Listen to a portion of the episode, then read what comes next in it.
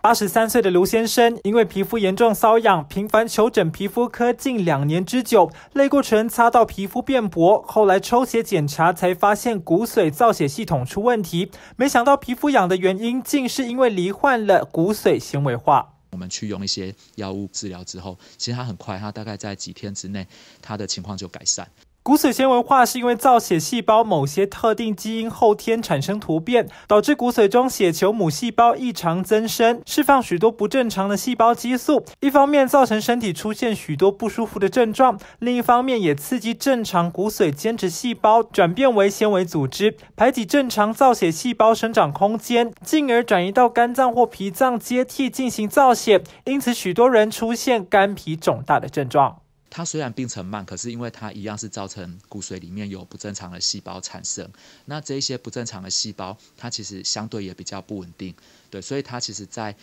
呃病程当中，它容易额外再获得其他的一个不正常的变化。那当它累积不正常的变化到一定程度之后，它有可能就会转急性白血病。医师表示，骨髓纤维化目前以一体造血干细胞移植能做根治性的治疗，不过许多患者是高龄族群，难以承受移植前的化疗，因此治疗目标以症状治疗为主，例如输血或是降血球药物。如今也有针对骨髓纤维化的口服药物开发出来，作为治疗选项，能延长存活期，改善生活品质。它可以去。作用在这种发炎反应的路径上面，它是缓解症状跟减少脾脏大小为主的药，那这部分对患者也会有一些改善。骨髓纤维化十大症状包括注意力难集中、活动力差、易有饱足感、瘙痒、疲劳、骨头疼痛、发烧、腹部不适、体重下降、夜间盗汗。由于这些症状不具特异性，容易与一般疲劳症状混淆，因此需要搭配抽血检查才能进一步做鉴别诊断或安排骨髓检查以确诊。